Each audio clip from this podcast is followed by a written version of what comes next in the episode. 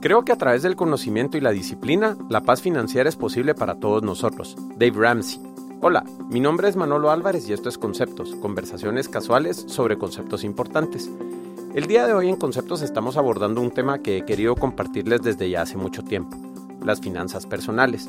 Nuestro invitado hoy es Eric Pérez. Eric es un coach financiero y profesional que recientemente ha empezado a hacer disponible todo su conocimiento a través de su página misentidofinanciero.com. Eric está enfocado en ayudar a los guatemaltecos a tener una mejor realidad financiera a través de esta página y su trabajo directo como coach con clientes a nivel personal y profesional. Adicionalmente, Eric da conferencias constantemente en las cuales comparte su conocimiento con cientos de personas que ya están cambiando sus hábitos financieros. Algunos de los conceptos sobre los cuales conversamos hoy son relación emocional con el dinero, presupuestos, el poder de los hábitos, control de gastos, deuda, tarjetas de crédito, inversión y muchas otras cosas. Así que sin más que agregar, les dejo mi conversación con Eric Pérez. Bueno, Eric, ¿qué tal? Bienvenido a Conceptos, ¿cómo estás? Bien, muchas gracias, Manolo. Un gustazo estar con vos acá en Conceptos. Gracias. buena onda, vos. Mira, eh, un gusto tenerte por acá. Tenemos algo de tiempo de no grabar y personalmente siento que grabar hoy me va a ayudar un montón. He andado con muchas cosas en mi vida, vos. Entonces, hoy vengo con mucha energía y ganas de, de poder platicar con vos. Eh, y bueno, si querés empecemos, ¿verdad? O sea, un poco la razón de, de, ser que estés aquí es que, bueno, si nos conocemos de tiempo atrás. Claro. ¿Verdad? Eh, jugamos softball juntos bastante tiempo.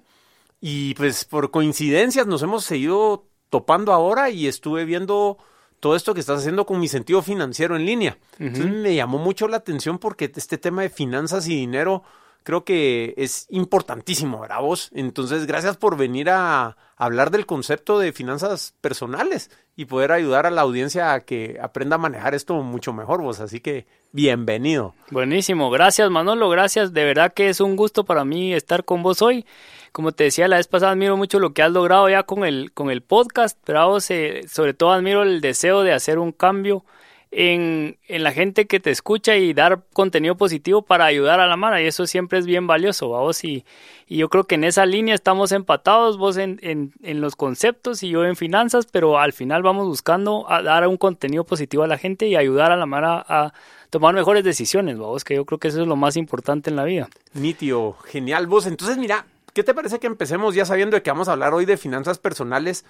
Que nos contes un poco de tu niñez, eh, tu ambiente familiar y cómo fuiste eh, haciéndote consciente de este tema de finanzas, dinero y, y, pues tu trayecto en la U, solo para ponernos un poco en contexto de dónde nació este interés y, y como que aprendizaje y pasión por, por las finanzas personales. Ok, buenísimo.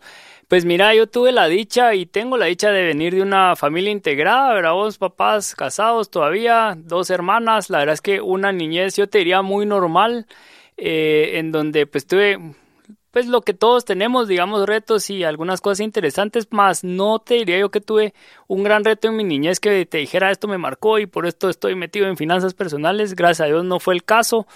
Eh, éramos una familia normal, sin grandes lujos, pero tampoco muy limitados, ¿verdad? O sea, una vida, yo te diría, normal en, muy, en términos generales. Eh, eh, toda la vida me interesó a mí siempre el tema de los negocios y esas cosas me interesaban, ¿verdad? O sea, el dinero me llamaba la atención, más no hacía mucho yo por hacer algo en, esas líneas. O sea, ¿qué pues. te puedo decir? Eh, hacía un poco de trabajos en vacaciones, buscaba cómo ganarme un poco de plata, pero nunca hice mucho, ¿verdad? Después, pues llego a la universidad y decido que estudiar negocios y finanzas era mi tema, y entonces me meto a eso, pero pensando o con una mente todavía te diría yo bastante dormida. ¿Y por qué te digo dormida? Porque era como que lo que me tocaba hacer. O sea, yo pues. me gradué del colegio y que me toca la U. Es como muy normal. ¿verdad? Y entonces decía yo, bueno, sigo la U. ¿Y, qué pensás de eso ahora? Pienso que eh, en retrospectiva, ¿verdad? Vos hubiese querido eh, forzarme más a analizar y entender por qué quería hacer esto, ¿verdad? Vos, ¿Por qué me metí a estudiar eso? ¿Cuál era el fin último? Porque al final yo estaba estudiando por tener un trabajo o por hacer un negocio, pero ni siquiera tenía muy claro por qué.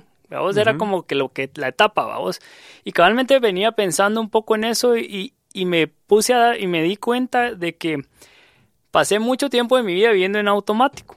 ¿Verdad vos? Y cuando te digo viviendo en automático es, bueno, yo voy a hacer esto o lo voy a hacer bien, voy a ser estudiante, voy a ser bueno. Digamos, eh, salgo de la U, me gradúo. Ah, excelente, me gradué. ¿Qué toca ahora? Pues trabajar, vamos. Entonces, a trabajar. Ya sin un objetivo, sin nada, pensando muy, muy adelante, ¿verdad? Ajá. Ahora, ¿qué hago? Bueno, voy a seguir estudiando, voy a volver a estudiar una maestría, va. Me voy a estudiar, a estudio y termino. ¿Qué toca? Casarse, vamos. Entonces me caso y bueno, ¿y qué toca? La familia. Y, y ahí voy. Y paso muchísimos años de mi vida en automático haciendo cosas bien, ¿verdad? Vos trabajando, tratando de ser un buen esposo, un buen padre, etcétera, pero en automático. Y me doy cuenta en el tiempo, vamos, si esto ya fue una realización bastante más grande, que no estaba viviendo mi vida con, con una causa, no estaba viviendo mi vida con un propósito específico, estaba viviendo como que lo que tocaba vivir. Y entonces, durante los últimos dos años y medio, tres años, empecé a tener algunos cambios en mi vida y uno de ellos fue que me metí a estudiar, me metí a certificarme para ser coach ejecutivo y de, y de, business, ¿verdad? Y de negocios. Y una de las fases en las que vos te metes cuando te metes estas certificaciones es te cuestionas mucho a vos mismo, tu vida. ¿Por qué estás haciendo lo que estás haciendo? ¿Para qué? ¿Cuál es tu objetivo? ¿Cuál es tu propósito? ¿Qué querés lograr? ¿Verdad vos? ¿Qué sentido tiene lo que haces? Etcétera, ¿verdad Y entonces ahí me doy cuenta de que no he vivido, aunque yo me las llevaba de que sabía mucho de finanzas, porque había estudiado finanzas en la U y había trabajado en finanzas, me doy cuenta que no estaba viviendo una vida financieramente tan ordenada como debería, no estaba haciendo las cosas que debería, y me empiezo a dar cuenta de que hay muchas personas a mi alrededor que están teniendo problemas financieros. Vamos, como que me cae el 20, ¿verdad? En ese momento, ya viejo, vamos, porque eso fue hace poco no fue que una cosa que yo dijera a los 18 años tuve mi epifanía, no pasó así, ¿verdad? Fue hace, hace poco. Y me doy cuenta que la gente está teniendo problemas financieros cerca, gente cercana, vamos, no es Juanito, es gente cercana y muchos de esos problemas eran inevitables, ¿verdad?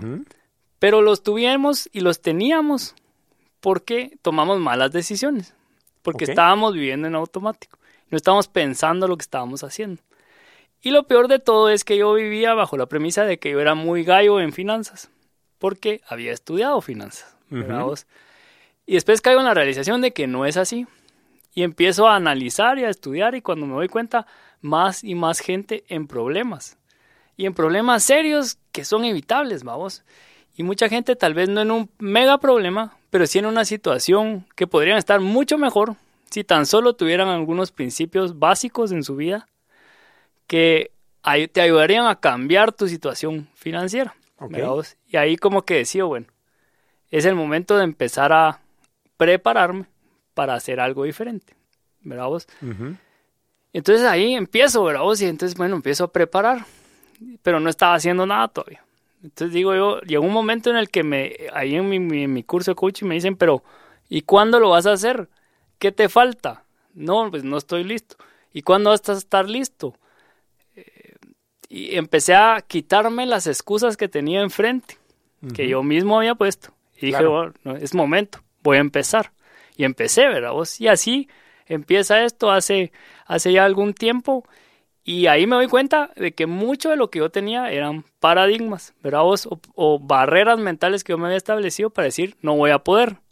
Y como en mi mente no podía, físicamente no podía, vamos. Y encontraba todas las razones para no hacerlo. Y ahí yo creo que esa fue la etapa, digamos, el proceso que me llevó a mí a esto, ¿veamos? Y, y no, eh, no es muy emocionante, digamos, pero es la forma en la que pasó, ¿veamos? Cuando finalmente me doy cuenta de que no estoy siendo congruente y de que no tengo las claro lo que quiero lograr en mi vida. Sí, pues. O sea, y entonces cambia la razón de ser, digamos, ¿no? Qué interesante. O sea, vos, vos lo ves como que el conocimiento teórico, académico de finanzas, pues vino de tu proceso universitario. Pero hasta ahora que pasaste por este proceso de introspección, pongamos, y todo dijiste, bueno, o sea, toda esta teoría y, y, cuestiones que he aprendido en la U realmente pueden tener un impacto en la vida de las personas. Claro. Y de hecho, si vos te pones a analizar y a pensar, la gran mayoría de nosotros, aunque hayas estudiado finanzas o negocios en la universidad, no te enseñan nada acerca de tus finanzas. Te enseñan, yo te puedo cuadrar un balance, un estado de resultados, esas cosas las puedo hacer, sé, sé cómo funcionan los negocios, lo entiendo, sé dónde hay que poner el ojo, esas cosas las entiendo. Pero no sabía casi nada de mis finanzas personales, ¿verdad vos? Y es medio contradictorio y uno dice, ah, no, pero si este es licenciado, no sé qué, y sabe, tienen su... Y realmente te das cuenta que gente que está trabajando en finanzas también tiene problemas financieros, solo que son personales. Porque la mayoría de nuestros problemas financieros no son problemas de números, son problemas de hábitos. ¿Verdad vos? y eso hace que tu mente, tus acciones son las que te llevan a esos problemas. No es que no entendas, es que actúas de una forma contraproducente, vamos. Ajá. Y esa es la causa de la mayoría de los problemas financieros. Sí, pues, porque mira, yo te digo, yo experimento y, y percibo como que todo este tema del dinero y las finanzas personales eh, como un tema altamente emocional. O sea, cuando hay mucha emoción en una decisión, te puedes olvidar del raciocinio y lo que sabes vos. O sea, al, final del día, mi, mi, mi, manera de verlo es que vas a tomar las decisiones en base a cómo se siente hacer algo. Y eso te puede llevar a patrones o constructivos o destructivos. Entonces, eh, creo yo que todo este tema del dinero y, las finanzas, de verdad que es altamente emocional. O sea, mano, uno se muere del miedo de, perder dinero, de, estar sin dinero y eso. Para vos, ¿cómo definirías que es el dinero en relación a, una persona y a las emociones que una persona puede experimentar, pongamos? Eh, es una buena pregunta. Mira, yo coincido con vos yo no, no me limitaría al dinero, yo te diría, la gran mayoría de nuestras decisiones en la vida son emocionales. Correcto. Lo querás, digamos, lo que reconozcamos o no, pero al final las emociones son parte de tu ser. Y hay estudios que dicen que cuando la gente pierde esa habilidad de sentir las emociones, pierde esa también esa habilidad de tomar decisiones. Pero vos está estudiado, pues porque al final hay una parte de tu cerebro que te sirve para tomar esa decisión. Y entra en juego la emoción no debería ser el único driver, no es lo único que te empuja, pero sí te ayuda a tomar una decisión. Y entonces yo creo que el dinero es igual, ¿verdad? Y el dinero magnifica lo que vos tenés adentro, ¿verdad? Cuando vos tenés plata, se magnifica lo que vos ya tenés adentro. Si yo, yo de repente tengo un montón de plata, entonces empiezan a aflorar cosas que estaban ahí. Lo que pasa es que no tenía los medios para mostrarlo no tenían la capacidad para magnificarse, ¿verdad? Entonces, si yo soy alguien que eh, funciono mal, digamos, o actúo mal, o tengo malos principios, cuando yo tengo plata, eso se magnifica y me vuelvo peor, digamos, ¿verdad? Pero no es que el dinero sea malo o bueno, el dinero es neutro, ¿verdad? Y el dinero por sí mismo no, no, no quita ni pone. Es una herramienta, pongamos. Es una herramienta, es un medio de intercambio, eso es lo que es, porque vos cuando tenés dinero, ¿De qué te sirve el dinero? De absolutamente nada. El dinero te sirve para algo, ¿verdad vos? Entonces yo doy dinero para recibir un bien o un servicio. Yo me quiero ir de viaje, pago, ¿verdad?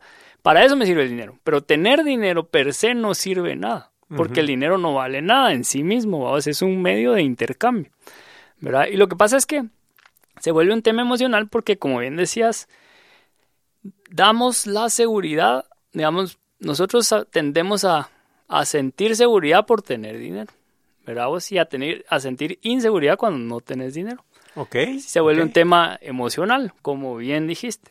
¿Verdad? Vos? Eso, eso es parte de una de las eso es parte de cómo uno visualiza y cómo uno, eh, en qué pone uno su certeza y su seguridad, ¿verdad? Vos? Y a qué le atribuís un mayor o menor factor de riesgo. ¿verdad? Entonces el dinero es, es un tema que yo creo que pocos de nosotros nos tomamos el tiempo para pensar acerca del dinero, ¿verdad? Sin embargo, es tal vez una de las cosas más importantes en tu vida. No por lo que el dinero representa en sí, sino por lo que puede impactar tu vida, tenerlo o no tenerlo. ¿verdad? Si vos te pones a pensar en, una crisis financiera personal, alguien que no tiene dinero, ¿verdad? si está pasando un problema financiero serio, todo su entorno se afecta. Todo. ¿verdad?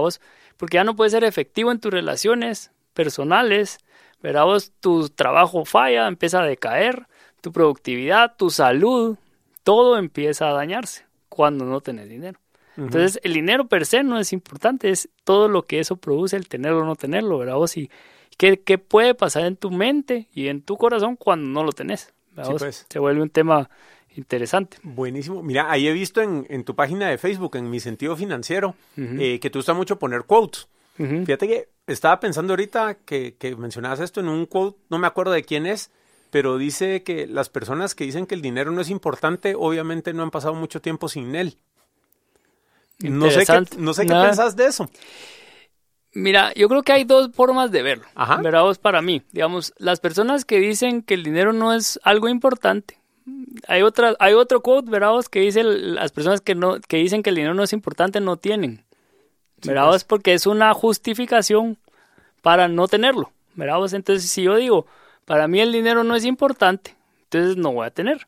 Pero entonces estoy justificado porque no tengo. Uh Entonces, como, y digo entre comillas, no es importante, entonces no lo tengo y entonces justifica que yo no dé un servicio o no genere Correcto. lo que necesito para tenerlo. Totalmente. Está bueno. Entonces, es como que, ahora, el que dice que no es importante, yo creo que ninguna de las dos visiones son 100% correctas. Yo lo que creo es que hay que darle su justa dimensión. Y como te decía, para mí el dinero per se no es lo importante.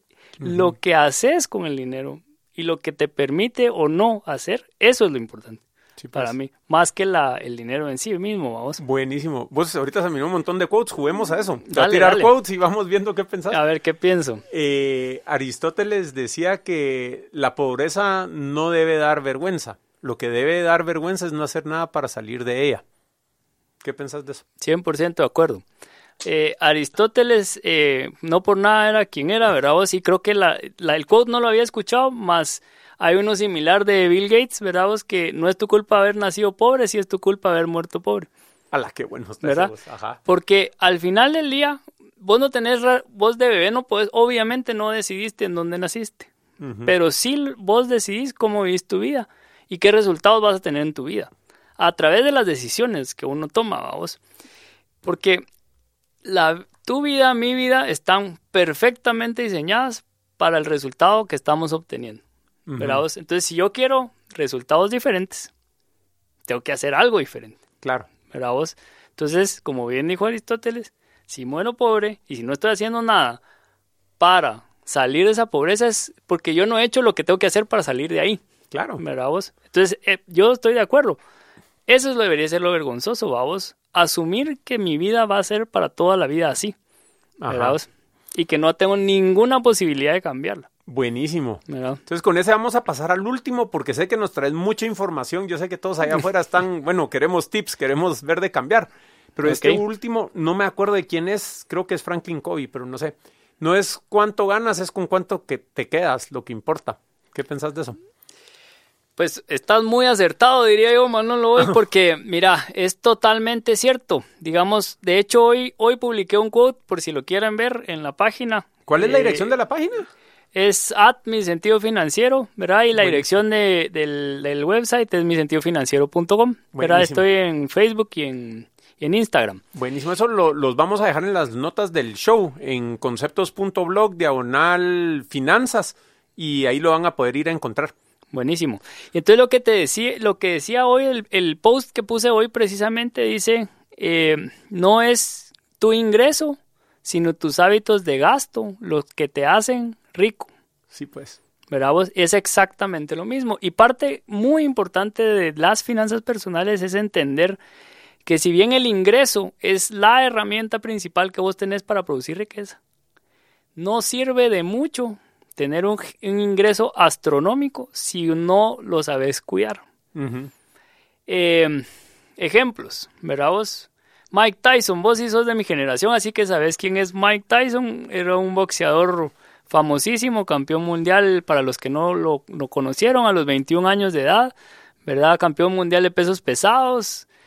Ganó más de 300 millones de dólares en su carrera y hace algunos años estaba en bancarrota peleando como casi que como payaso en un, en un show ahí en Las Vegas por, por unos cuantos dólares, bravos. Después de haber ganado 300 millones de dólares en su carrera. O sea, ponete a pensar, esos son 2.400 millones de quetzales. La habilidad que uno necesita para gastarse eso es, es importante. Entonces, no importa el ingreso. Si yo, no, si yo no lo puedo cuidar y si no sé cómo hacer para que ese dinero se preserve y genere más riqueza, no va a haber dinero que alcance. Porque voy a ser capaz de quemarlo todo. Sí, pues mira, tal vez tomamos una tangente por ahí porque... Dale a la tangente. hablando ahí del, del box y bueno, yo sé que te gusta el béisbol un montón igual a mí que a mí. Fíjate que estaba leyendo que un porcentaje importante de jugadores que llegan a firmar fútbol americano o béisbol, que Samara se mete 10, 15 millones de dólares al año, fácil. Pues, Correcto. Muchos paran en situaciones financieras bien complejas y están haciendo un estudio ponete donde ya las ligas están empezando a ayudar a esta gente a cómo manejar sus finanzas y todo. Pero dicen que de los factores principales que, ocurren con eso es eh, solicitudes familiares y de gente muy cercana que empieza a, no sé si abusar es la palabra, ¿verdad? Pero, pero que empiezan a solicitar mucho dinero y cuando sienten eso se va y, se va mucho en, en, pues no sé si será ayudar o cuál será la dinámica ahí con, con familia y amigos cercanos, pero dicen que esa es de las razones principales. No sé si habías oído algo de eso o...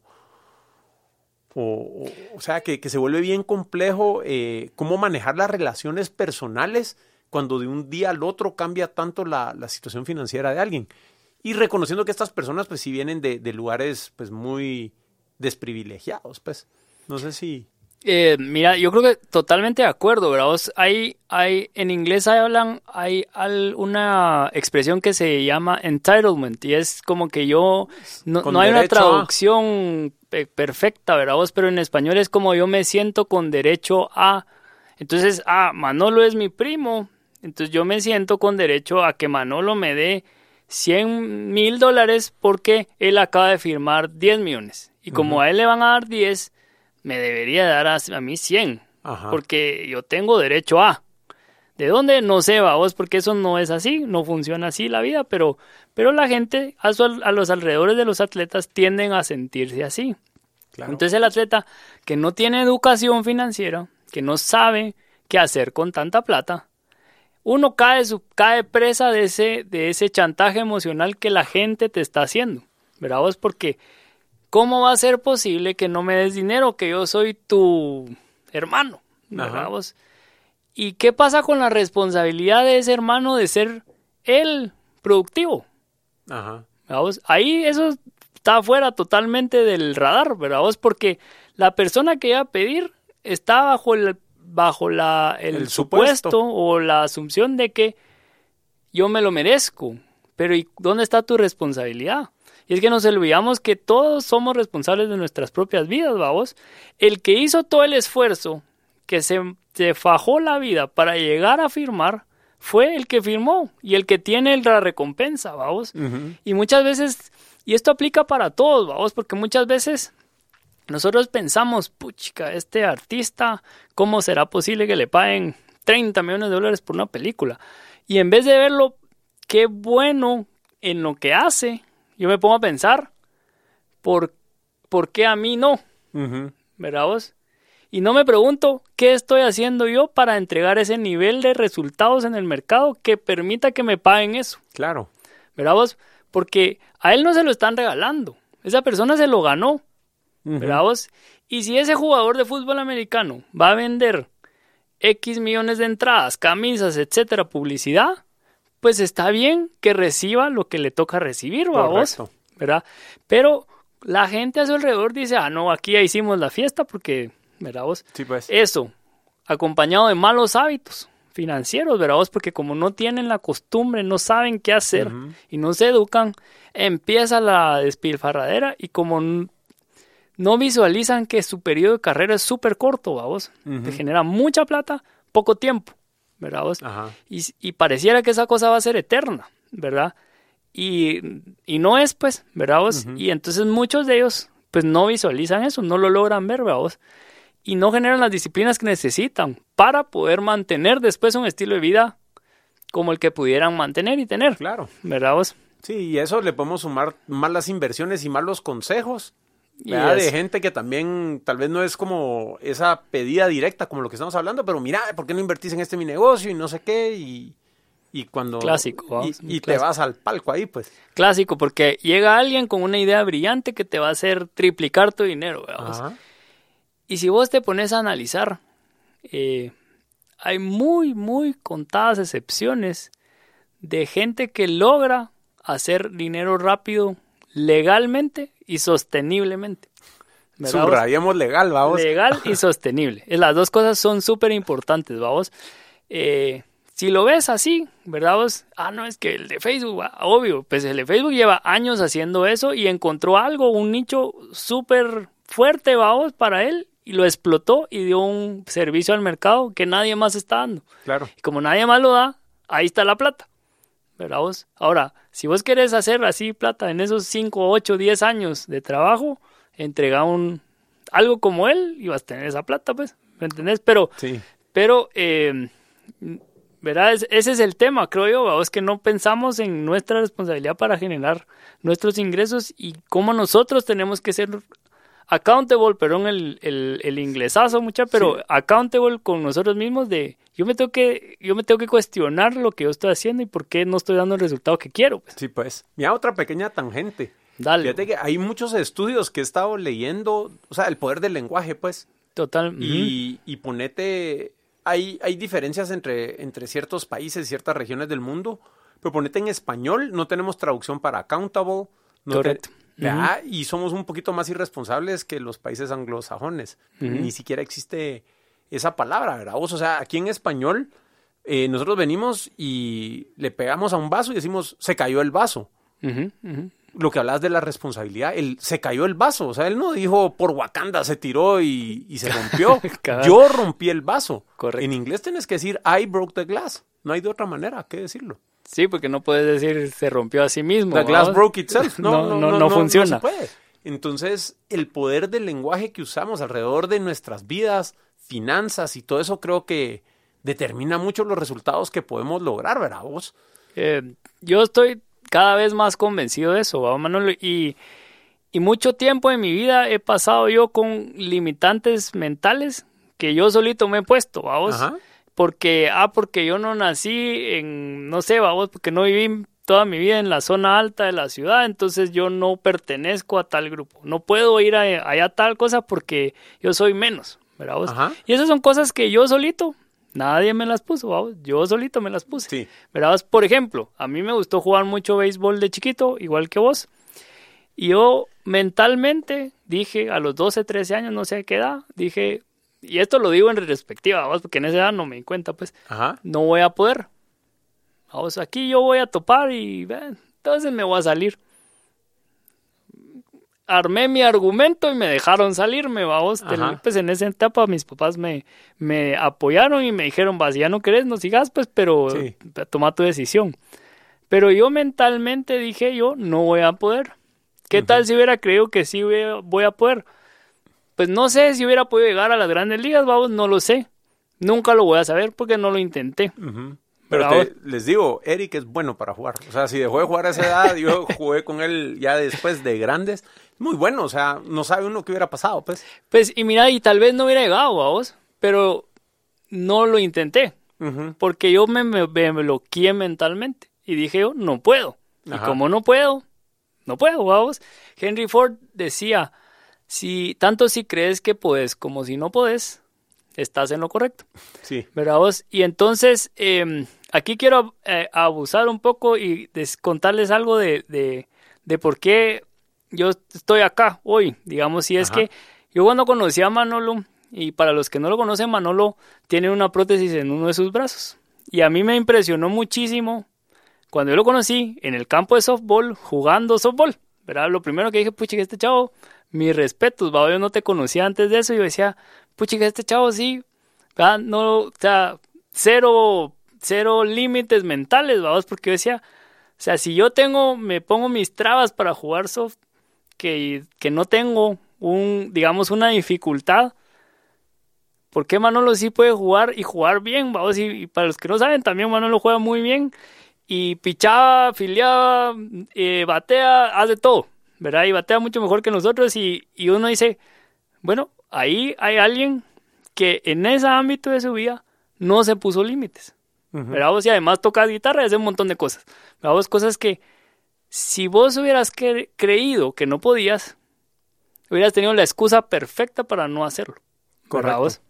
Me, y entonces por eso digo que eso es una de las cosas que yo siempre he admirado de vos, ¿verdad? Porque no hay límites en tu mente para las cosas que puedes hacer, ¿verdad? Eh, o por lo menos en esos ámbitos. ¿verdad? Y, fíjate que eso está buenísimo que lo hablemos.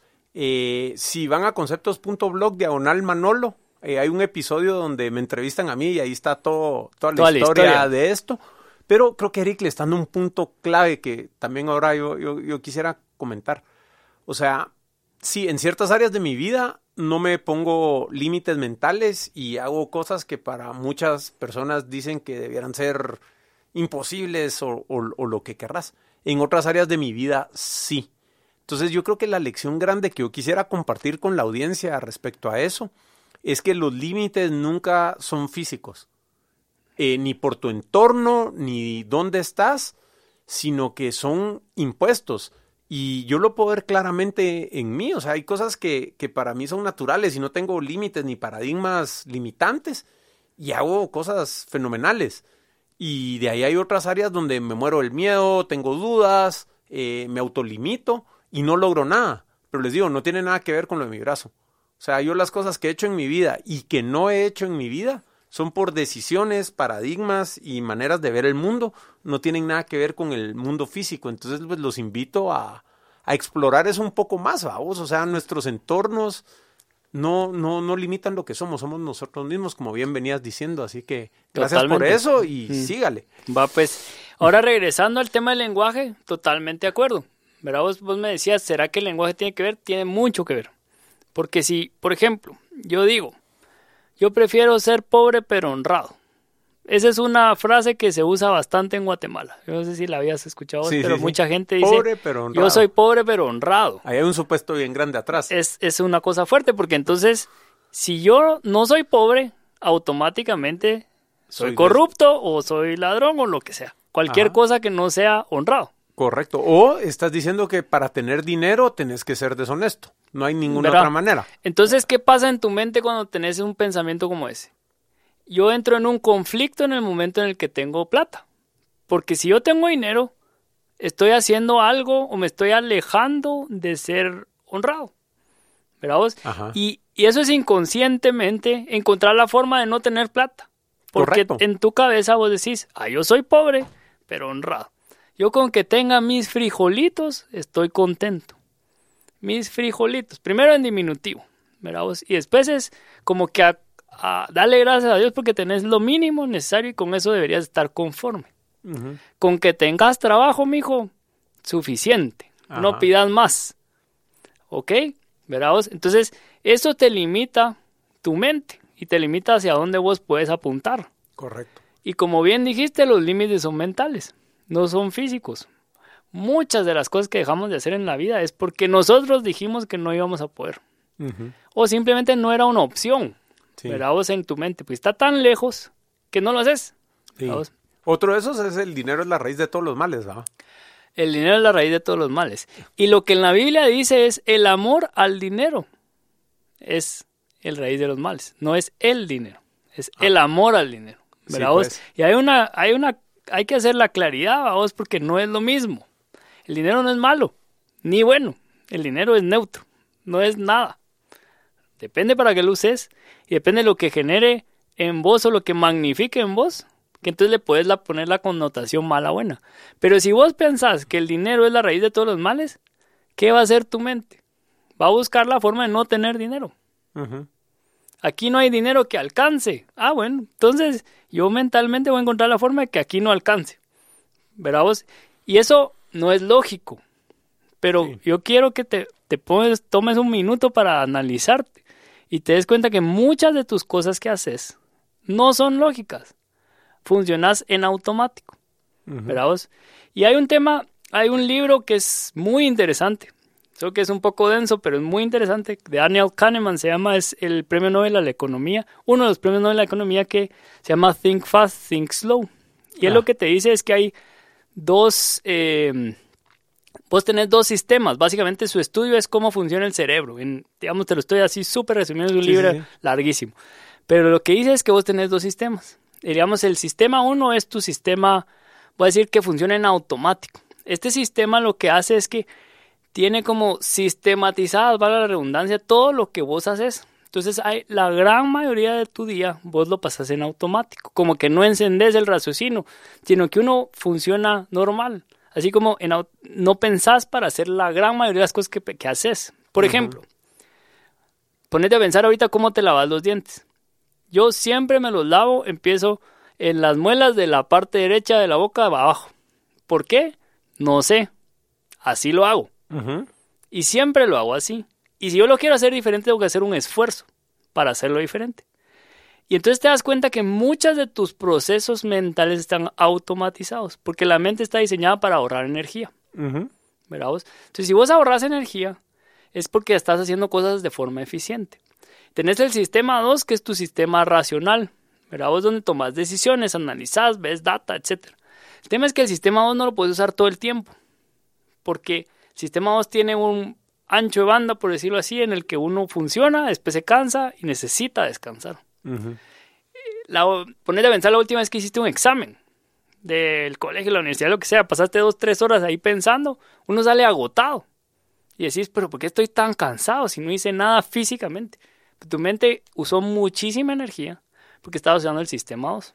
¿verdad vos? Sí, pues. Entonces, cuando vos empezás a generar tus patrones en la vida, todo se va pasando al sistema 1. Y pocas cosas usas en el sistema 2. O sea, lo que aprendiste y dominas bien en el sistema 2, lo delegas al sistema 1 y liberas espacio arriba y así estás constantemente. Algo así funciona, ¿verdad vos? Entonces generas hábitos, ¿verdad vos? Y cuando vos vas generando hábitos, y después te quiero compartir un tema de los hábitos que me parece genial, pero cuando vos vas generando hábitos, las cosas funcionan en automático y ya no las pensás. Ponete a pensar tu camino al trabajo, Ajá. siempre es igual. Y cuando uno cambia un poco la rutina, como que si, para mí me ha pasado que si no voy concentrado, agarro para el trabajo, ¿verdad? Y tal vez tenía que ir a otro lado y se me va la onda porque voy en automático, no voy pensando. Y voy manejando, pues no es que vaya dormido, vamos, voy manejando, pero estoy ya en una rutina. Y mi, a- mi sistema 1 hace lo que tiene que hacer. Y como lo hace tan bien, en el sentido de que siempre funciona muy bien el sistema 1, vos hace, funcionas en automático. Claro. Y generas patrones en tu vida, en todas las áreas de tu vida. El dinero es una de ellas, ¿verdad? vos? Tus finanzas personales es una de ellas, ¿verdad? vos? Buenísimo. Mira qué, qué fuerte eso. Entonces, ¿qué te parece que nos empeces a contar de, de- de tu materia experta vos y, y nos des, pues, ahí veo que traes tus notas y todo el rollo, pues esa serie de, de tips de hábitos, comportamientos y, y qué poder ir haciendo en distintas áreas de, de, de nuestras finanzas personales, vamos, ¿Cómo, ¿cómo las podemos mejorar vos? A ver, contanos. ¿Cómo las podemos mejorar? Es una pregunta Grande, vos. grande. Jugosa. Hay mucho que hablar, vos. Esto se puede volver muy largo, pero mira, yo creo que la primera cosa que tenés que de, es dar, estar consciente de cuál es tu situación financiera real, Saber dónde estás parado. saber dónde estás parado y estar consciente de qué quisieras lograr, ¿Dónde estoy? ¿A dónde quiero ir? a dónde quiero ir. Vamos, es como que suena muy, muy básico, va, pero a dónde quiero ir no puede ser, "Ay, es que yo quiero ser millonario. Eso no, no, no, para la mente no funciona porque no es concreto, no es Específico. No, es específico, ¿verdad? vos? Y entonces vos tenés que establecer qué querés en tu vida financiera, ¿verdad? Por ejemplo, a- te voy a poner un ejemplo, una meta cada vez más común eh, en Estados Unidos, porque se está hablando mucho del tema, es yo me quiero retirar con dignidad. ¿Verdad vos? Ok. Me quiero retirar con dignidad. ¿Qué significa retirar con dignidad? Tener un poquito más de ingresos que lo que me va a dar el seguro social. ¿Verdad vos? Eso es lo que significa para la mayoría de la gente. Pero es aún así muy abstracto, ¿no? Es súper abstracto. ¿Verdad vos? Entonces, eso, eso es para el que ya pensó algo. Sí, pues es como base uno, Eh, ponete. pero ya pensaste algo, pues, pues también tenés algo, ¿verdad? vos? Hay gente que tiene, no tiene nada, de Ajá. verdad. O sea, es, es, es que es impresionante que no nos ponemos a pensar en eso, vamos. O sea, Sí. ¿qué voy a hacer yo dentro de 10 años? bueno, nosotros estamos acercándonos a la edad en el que ya no somos eh, empleables, vamos. O sea, eh, yo trabajo en relación de dependencia también, entonces yo sí tengo ese tema, vamos. vos, vos tenés tu negocio, entonces pues no es, eh, no es igual. Sin embargo, uno se va acercando a edades en las que uno dice, bueno, ¿yo qué voy a hacer? Sí. Pero... Y, ahí es importante también mencionar, ¿verdad? Vos, de que ese factor de planeación y riesgo es bien distinto en una relación de dependencia o en una situación de emprendimiento, si lo querés ver así, pero siempre está ahí. Claro. O sea, eso no hay manera de escaparlo, es algo con lo que tenés que sentarte frente a frente, cuestionarlo y, resolverlo, vamos. Claro, y las dos cosas tienen riesgo. Vos? Las dos tienen altísimos riesgos, porque mucha gente dice, no, es que yo no pongo, yo no emprendo porque es muy riesgoso, ¿verdad? Yo te invito a pensar qué es más riesgoso que estar en una relación en la que hoy puede venir tu jefe y te dice, ¿sabes qué? Hasta aquí llegamos, que te vaya bien y se acabó tu fuente de ingreso. Eso es bastante más riesgoso. Lo que pasa es que todos o mucha gente piensa que eso es menos riesgoso. Sí. Pero al final las dos cosas tienen un montón de riesgos, ¿verdad? Claro, y ahí hay que diversificar, pues. O sea, claro, claro. hagas lo que hagas, tenés que estar diversificado, pues, ¿no? Pues más fuentes, más de una fuente de ingresos, ¿verdad? Vos? Eh, porque si vos tenés todas las fuentes, si todo lo tenés en una única fuente de ingresos, si esa fuente de ingresos encuentra un problema serio, se, se acaba, ¿verdad vos? Sí, pues. Y se te acaban tus medios de producción y estás fregado, ¿verdad? Y entonces, si no tenés algo que te ayude a generar otros ingresos y que no sea tu fuente principal, vas a estar en un problema serio porque tenés el riesgo está muy concentrado. Pues. Es como tener todo invertido en una empresa, vos le va mal a la empresa, se fue todo, pues. Ajá. ¿Verdad vos? Es lo mismo. Seguro. Bueno, entonces volviendo al tema, me mencionabas que hay que saber dónde estamos y qué queremos lograr y hay que irnos de lo abstracto a lo concreto y específico. Ahí vamos. Ahí vamos. Entonces, por ejemplo, ¿verdad vos? Si yo tengo una meta financiera en mi vida, primero, qué bueno, ya la tenés, ¿verdad vos? Pero si vos, si vos no sé si has estudiado algo de, establecimiento de metas, pero quisiera poner un ejemplo. Ajá. Por ejemplo, a vos, muchos de nosotros hemos pasado por algún momento diciendo yo quiero adelgazar. Es clásico el ejemplo. Vamos, entonces, ¿cuándo? El primero de enero, vamos, porque ya te, excediste en Navidad y para abril yo quiero estar fit. Vamos, esa es la clásica, o para diciembre, digamos. Pero para Semana Santa quiero para estar. Para Semana Santa voy a estar fit. Va, buenísimo. Entonces, vos decís, quiero adelgazar. Para la mente eso no significa nada.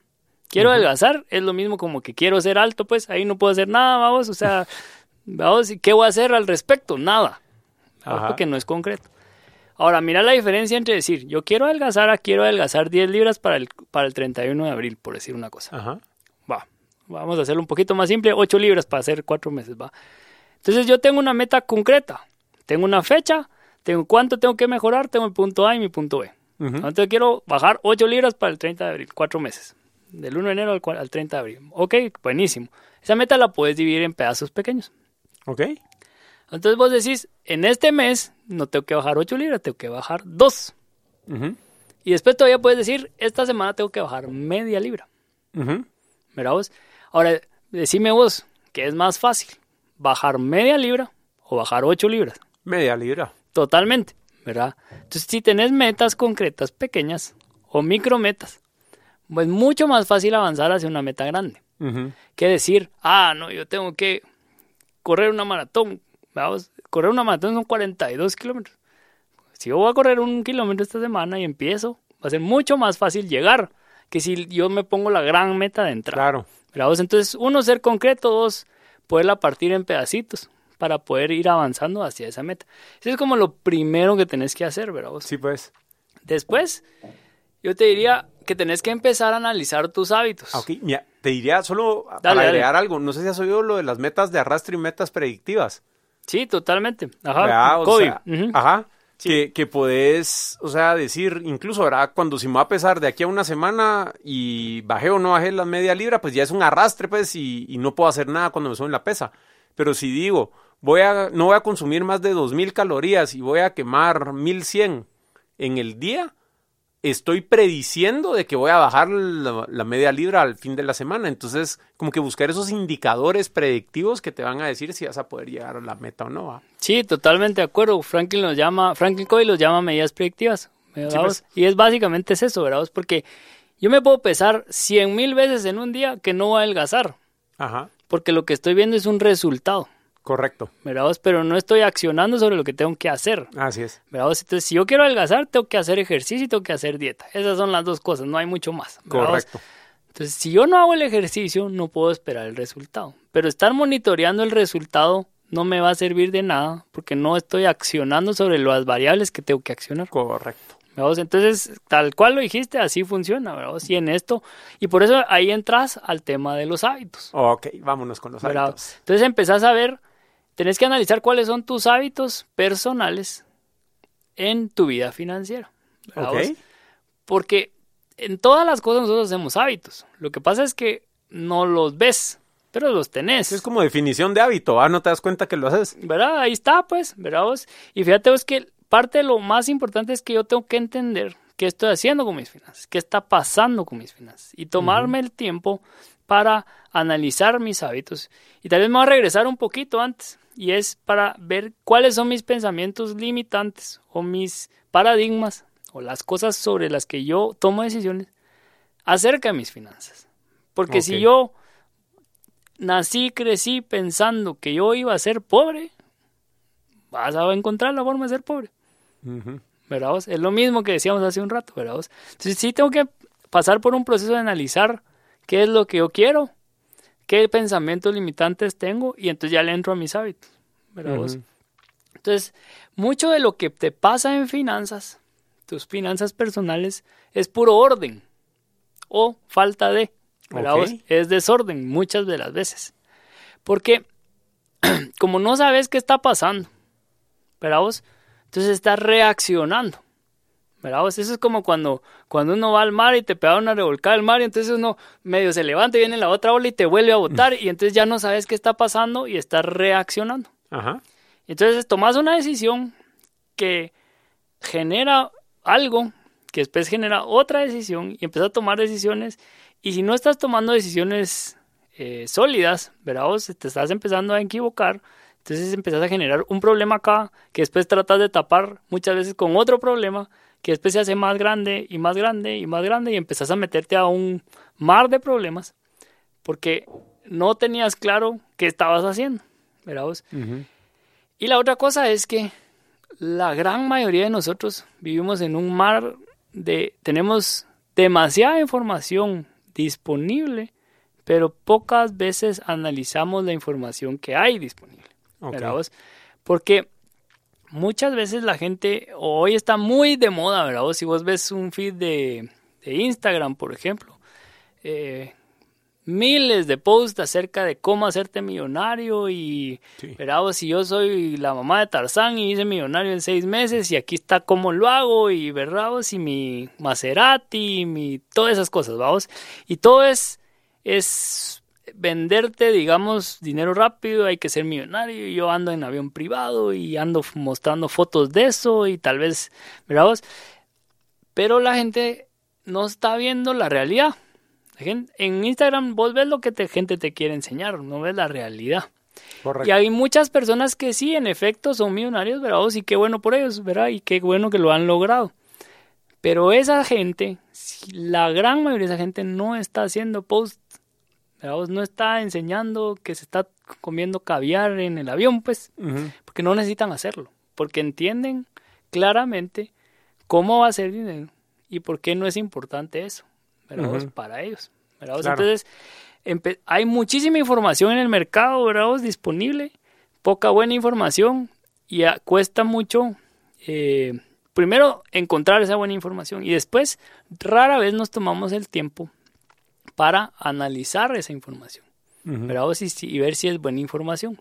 Y no nos educamos, vamos. O sea, como me, en algún momento me dijiste, pero ¿por qué si es algo tan importante no nos educamos? Y esa es una excelente pregunta, vamos, que me hice yo mismo. Y la verdad es que yo no tengo una respuesta clara de por qué no nos educamos. Yo creo que muchas veces es por paradigmas. Por ejemplo, es que yo no soy bueno con... Alguien me dijo una vez, yo no hago números. Ah, ok, entonces, ¿verdad? entonces no puedes sumar. Eh, No, sí, sí puedo sumar, pero es que yo soy malo con los números. Entonces, si yo parto de que yo no puedo hacer números, yo no voy a poder ver mis finanzas personales bien, no las voy a entender, porque estoy bloqueado desde antes.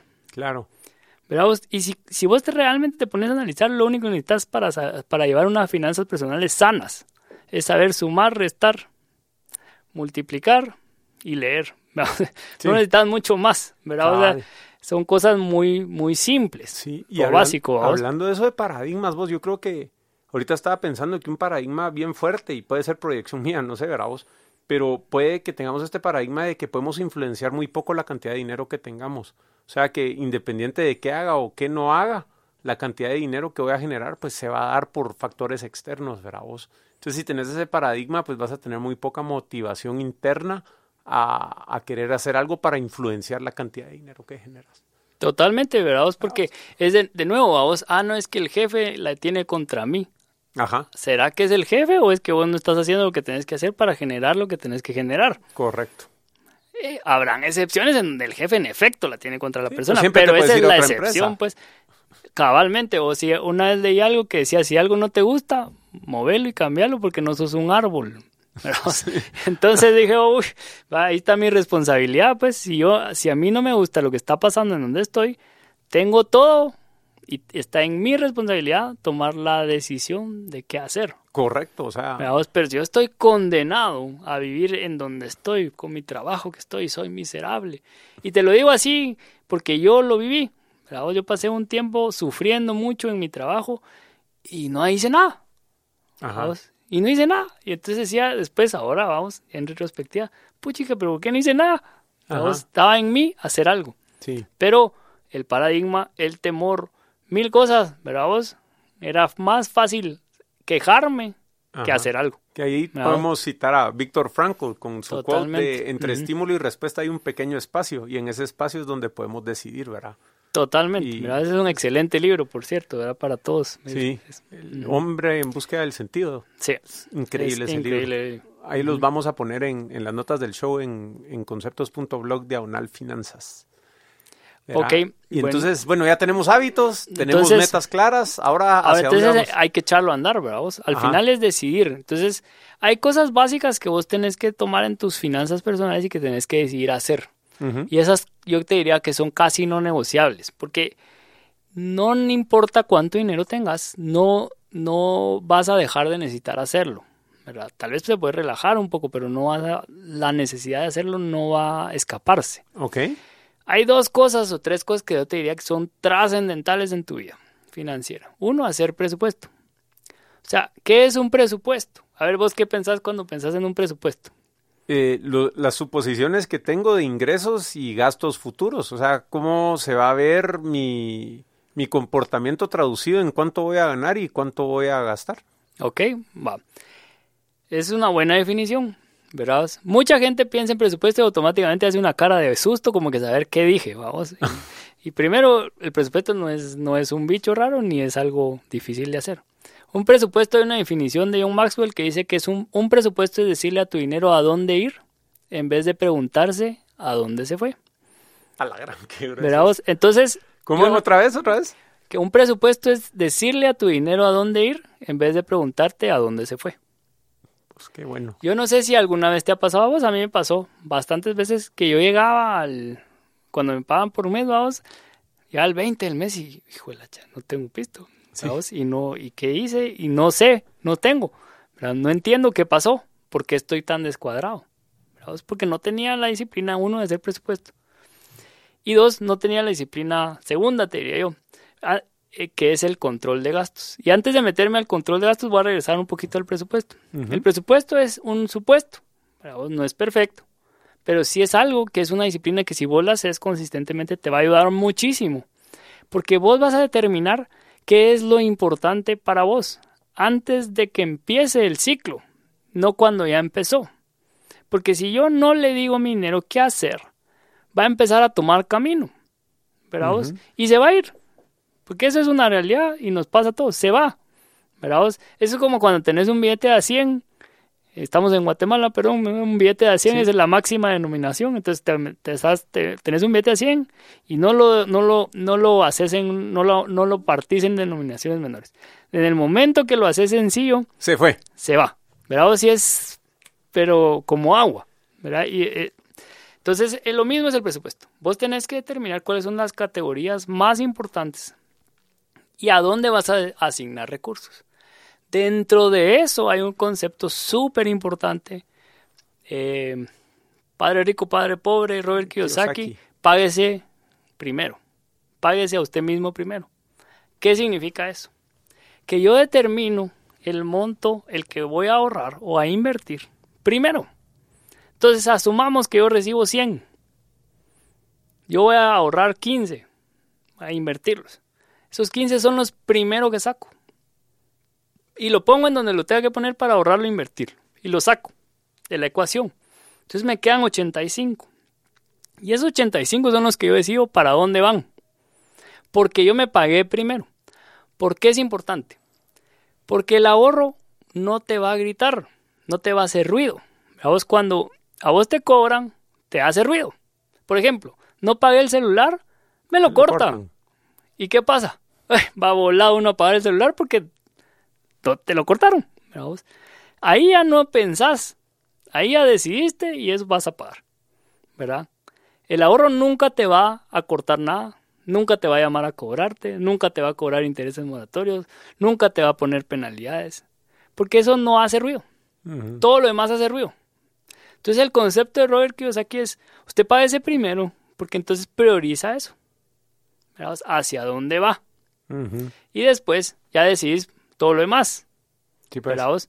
Y otra cosa, y ese, es, y ese es un concepto bien interesante, te obliga a, y te genera una escasez artificial. ¿Por qué? Porque vos, vivís, vos recibís 100, pero vivís con 85. Y te das cuenta que puedes vivir con 85. Y después te das cuenta que puedes vivir con menos. Ahora, si no lo tengo para gastármelo, no me lo puedo gastar, vos es medio muy simple, vos. Pero si no está, no me lo puedo gastar. Entonces encuentro la forma para vivir con lo que tengo. vos?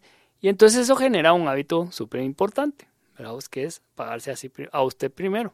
Y esa es una base fundamental para hacer cualquier cosa que vos querés a nivel de finanzas personales. Okay. Porque si no logras empezar a separar plata para lo que vos querés hacer, para invertir en tu futuro, en lo que vos querrás, difícilmente vas a poder cambiar tu situación.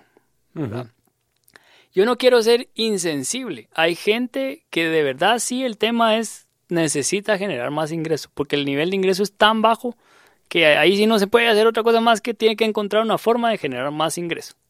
ahí ese es el caso. Pero muchos de nosotros no ese es el caso.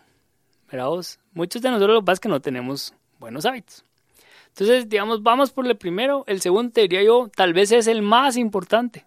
¿Verdad Es controlar tus gastos. Ok.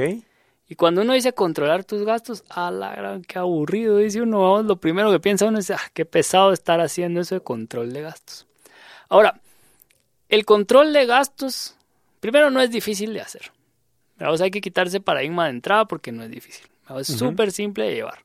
Hoy en día con la tecnología, puchis, hay 20 aplicaciones gratis que donde puedes llevar. Por cierto, yo uso una que se llama Money Manager hay Wallet, hay Spendy, hay un montón de aplicaciones. Expensify también. También, eh, digamos, ahí la verdad que no importa tanto la aplicación, importa el hábito. Sí, pues.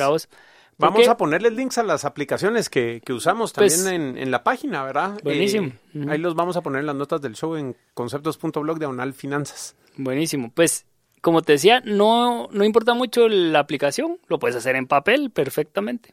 ¿Verdad? No es necesario hacerlos muy sofisticado, pero es más fácil en una aplicación. Entonces, ¿qué pasa? Cuando vos empezás a registrar tus gastos, o oh, sorpresa, te das cuenta en qué, se, en qué estás gastando. Porque no te das cuenta vos. En realidad, si no lo haces, no sabes en qué se te va el dinero. Y yo recuerdo perfectamente la primera vez que se lo enseñé a mi esposa, porque yo lo empecé a hacer, no le dije nada, ¿verdad? Empecé a registrar y entonces al final del mes le, mira, aquí te quería enseñar esto. ¿Y esto qué es? Ah, pues es lo que gastamos este mes. No puede ser. Sí, sí es. No puede ser, no te creo. Es, aquí está. ¿Y cómo estamos gastando tanto? Eso es lo que estamos gastando. Porque la primera parte es que no te estás dando cuenta de lo que estás gastando. ¿Verdad vos? Y como no tenés presupuesto, no le dijiste a dónde ir. Y no sé a dónde se fue, tenés como el combo perfecto para tener un desorden ¿verdad? Un desorden magnánimo. Ajá. Eh, eso te diría yo que tal vez son de las dos cosas, si vos quieres empezar con algo, eso es ese algo, empezar, ¿verdad? De ahí hay cosas súper importantes como cómo vas a manejar tus deudas, en qué invertís, hacia qué apuntás, ¿verdad? Y esos temas son súper importantes, pero si vos querés empezar cero, cero, ¿verdad? es hacer un presupuesto que no lleva más de 15 o 20 minutos. Hacer y controlar tus gastos. Ahora, tal vez un, una anotación aparte del presupuesto. Eh, y es que tu presupuesto, dos características importantes. Debería ser base cero. Base cero significa lo hago nuevo cada mes. No hago copy-paste, lo hago nuevo cada mes. Ok. Y la segunda es ¿Por qué es eso, Eric? Por... Porque cada mes es diferente. Sí, pues tenés distintos supuestos de qué va a pasar, tal claro. vez. Digamos, eh, vos no hay colegio este mes o... Ojalá fuera, de...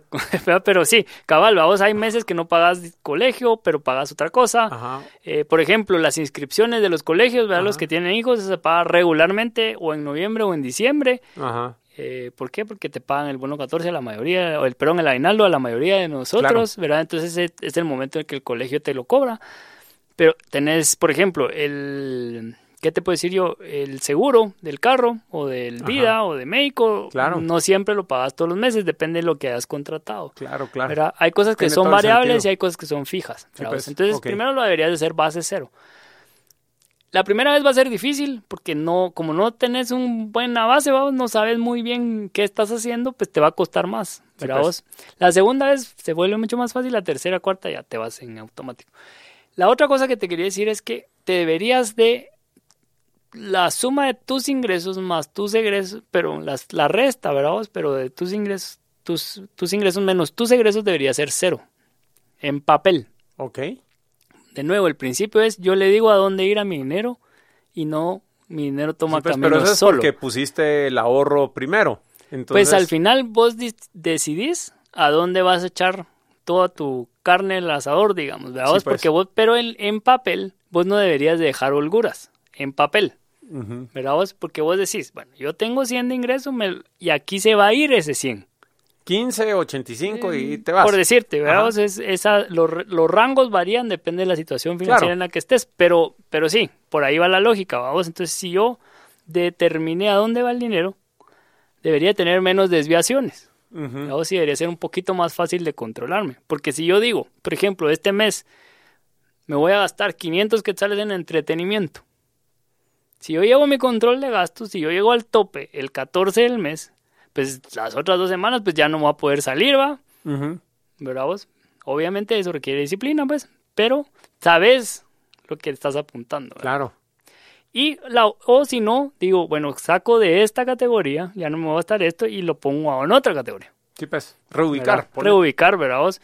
Pero igual es una decisión, es una negociación que tenés que hacer, ¿verdad? Vos? Y hay un proceso, por lo menos, de conciencia de qué estás claro, haciendo. estás consciente, ¿verdad? Vos? Estás consciente y no es, híjole, no me acordaba que haya metido este tarjetazo y ahora lo tengo que pagar, no me va a alcanzar y se empieza a complicar la cosa, claro. ¿verdad?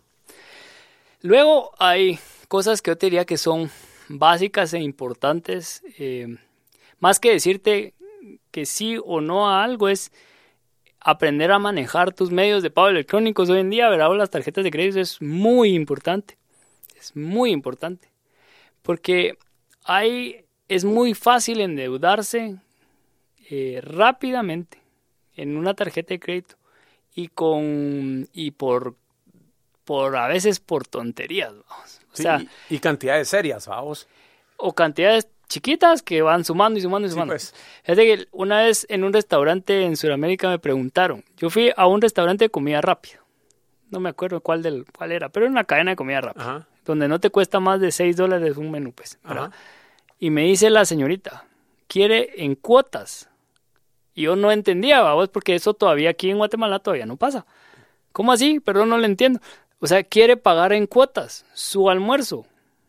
Eh, no, gracias, lo quiero pagar todo, en una sola cuota, ¿verdad? O sea, de, de Ajá. Pero eso existe. Y aquí todavía no, en Guate. Pero cada vez hay más, vamos. Entonces, si yo me puedo endeudar a pagos para pagar un almuerzo en una cadena de comida rápida, A la madre. y no sé manejar eso, tengo un riesgo muy fuerte. Claro. Y rápidamente, y esas lastimosamente, lo que pocos vemos es que las tasas tienen a ser muy altas y esas deudas crecen muy rápido. Entonces ese manejo es muy importante, sobre todo hoy en día, para no meterte a problemas financieros de fondo, muy serios. ¿verdad? Claro.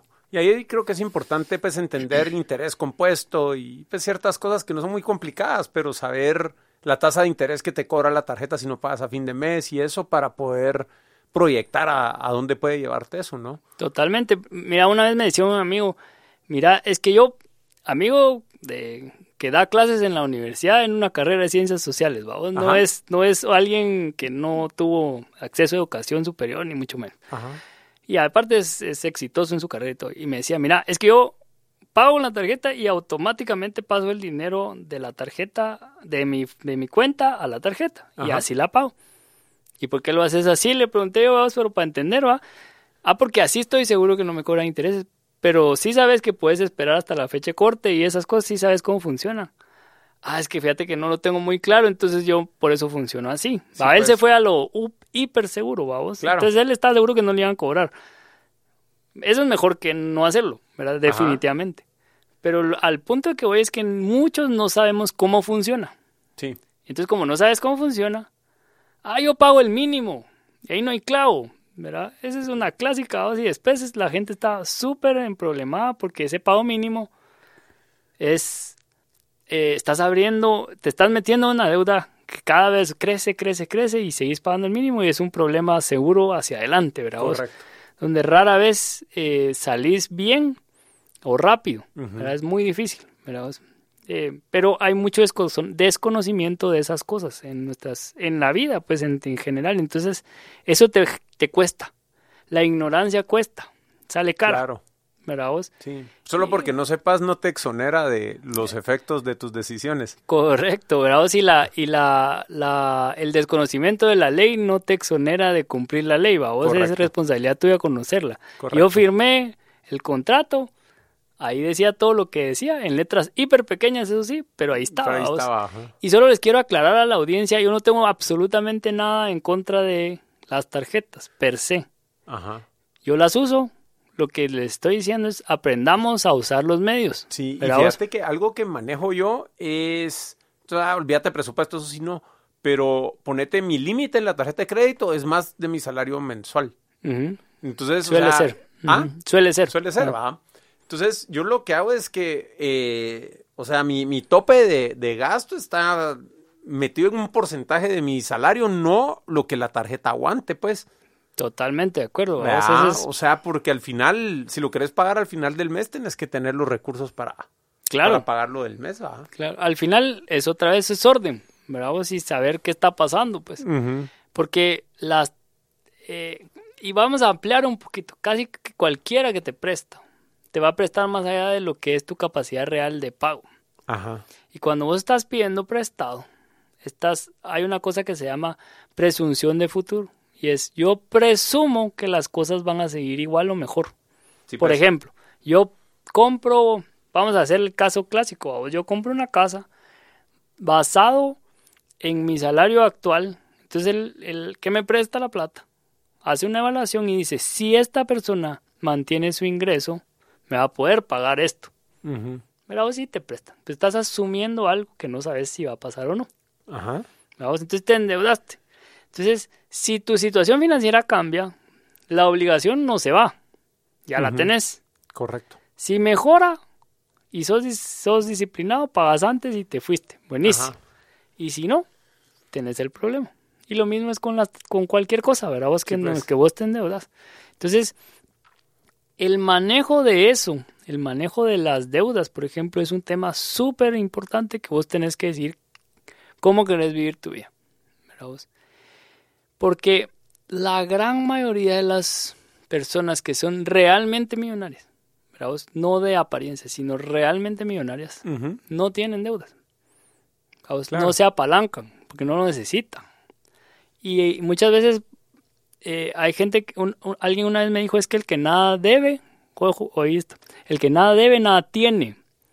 Ah, pues entonces yo tengo que vivir endeudado para tener algo. Eh, y la verdad es que no es así. Ajá. Pero son paradigmas que tenemos, pues, ¿verdad vos?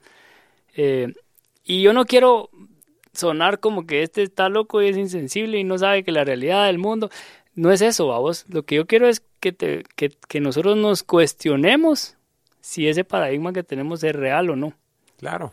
¿verdad? Ese es el tema, vamos, de fondo.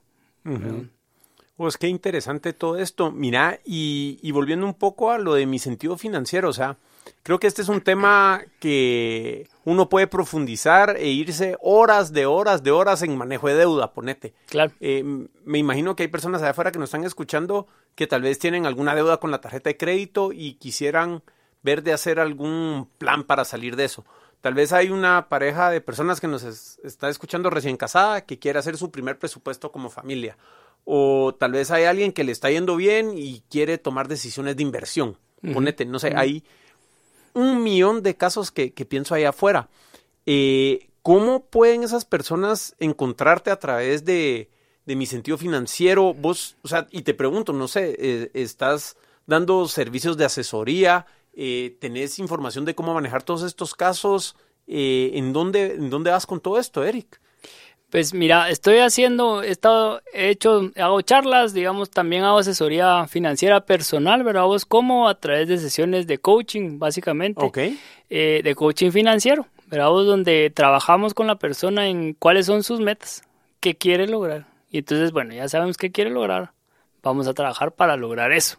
¿verdad? Vos, la, el tema es que cada quien encuentra sus soluciones. Vamos, yo ayudo a la persona, le doy algunas herramientas, lo oriento, pero esto no es un tema de que sean alguien se vuelva dependiente del. Primero, no soy el gurú ni mucho menos, ¿verdad? Simplemente estoy ayudando a las personas a encontrar soluciones a sus problemas claro. y a encontrar formas de llegar a sus metas, ¿verdad? Entonces, uno, pues Facebook e Instagram, ahí estoy, ¿verdad? Vos? Entonces me pueden siempre direct message o lo que sea, me pueden contactar por esa vía, eh, misentidofinanciero.com, ahí también me pueden contactar.